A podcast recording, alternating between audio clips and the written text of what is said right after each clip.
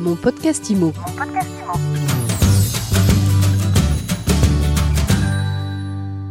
Bonjour à tous, bienvenue dans ce nouvel épisode de mon podcast IMO en direct du congrès de l'AFNAIM. Je suis au Carousel du Louvre avec Raphaël Casantini. Bonjour. Bonjour Ariane. Raphaël, vous êtes directeur des partenariats de Selectra. En deux mots, c'est quoi Selectra? Alors Selectra, c'est globalement un comparateur des contrats de la maison, puisqu'on accompagne les particuliers dans la comparaison et la souscription de leurs contrats, que ce soit d'énergie, d'internet, de mobile, d'assurance, habitation, auto, santé, enfin voilà, tous les contrats de la vie domestique et, et de la vie quotidienne. Donc demain, je déménage, je veux changer de fournisseur, je vais sur Selectra et là, vous m'aiguillez en fonction de mes besoins. Exactement, en fonction de vos besoins, de vos préférences de consommation, de la localisation et de la localité aussi de l'endroit où, vous- où vous vous trouvez. Nous, on vous accompagne dans, dans le choix du meilleur fournisseur et de la meilleure offre. Alors on est ici au congrès de l'AFNAIM, beaucoup de professionnels de l'immobilier depuis deux jours dans les allées du, du salon, sur les stands.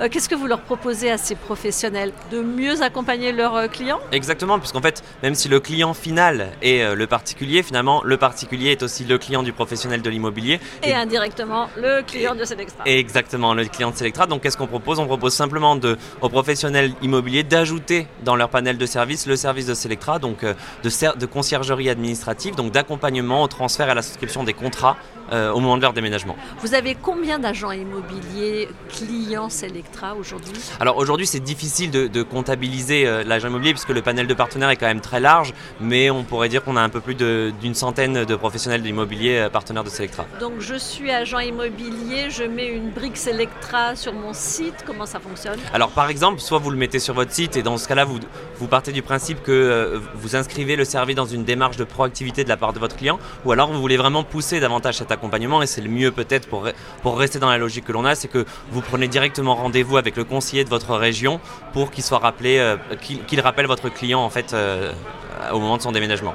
Votre modèle économique, c'est quoi? Nous, on est payé directement par les fournisseurs en fait, avec lesquels on travaille, puisque on est accrédité pour être souscripteur pour ces fournisseurs-là.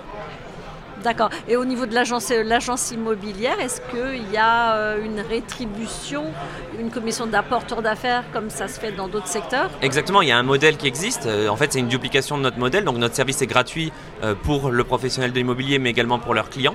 Et en fait, on duplique notre business model. Donc, soit on rétribue directement le professionnel de l'immobilier euh, sous forme de bon d'achat cadeau, sous forme de fidélisation, même directement le client aussi, sous forme d'avantages clients au moment de son déménagement, euh, comme un petit coup de pouce euh, pour, euh, pour, euh, pour cette période chargée en stress et en dépenses. Vous avez combien de, de clients Selectra aujourd'hui? Vous Alors- avez accompagné combien de, de Français?